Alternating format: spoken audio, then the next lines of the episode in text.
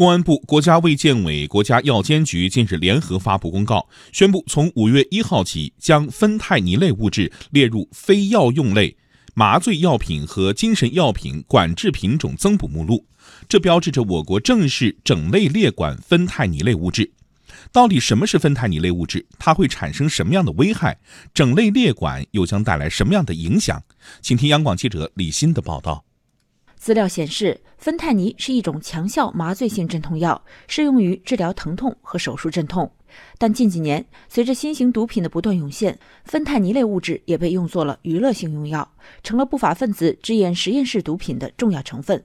有人认为，它们是继传统毒品、合成毒品之后，全球流行的第三代毒品，并在美国、加拿大等国迅速发展蔓延。由于该物质毒性强、品种多、变异快、查缉难，已经成为当前国际禁毒领域面临的一大难题。国家禁毒委员会副主任、公安部反恐专员刘跃进介绍，目前我国列管的新精神活性物质已达一百七十种，其中芬太尼类物质我国已列管二十五种，超过联合国已列管的二十一种，有效防范了此类物质在国内的蔓延。特别是我们加强对芬太尼类药品。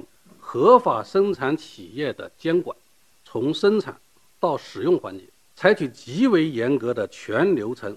闭环式的管理模式。国家药品监督管理局副局长陈石飞表示，毒品管制的目的，除了严防滥用以外，还将会最大限度地减少对于合法医疗需求的影响，减少对于临床必须使用保障的影响。科学鉴定芬太尼类物质涵盖的范围，既不能。过宽也不能过窄，影响合法的使用。如果发现列管的芬太尼类物质有在医药、工业、科研或者其他合法的用途，可以及时调整出管制品种的目录。随着立法技术和行政监管手段的逐步完善。如果今后我们有更好的立法方式或者管控的手段，我们也会及时的做出调整。刘跃进表示，我国正式整类列管芬太尼类物质，也是中国禁毒法治建设历程当中重大创新性的举措。下一步，相关主管部门还将会抓紧制定出台相关的文件，确保整类列管在执法和司法实践当中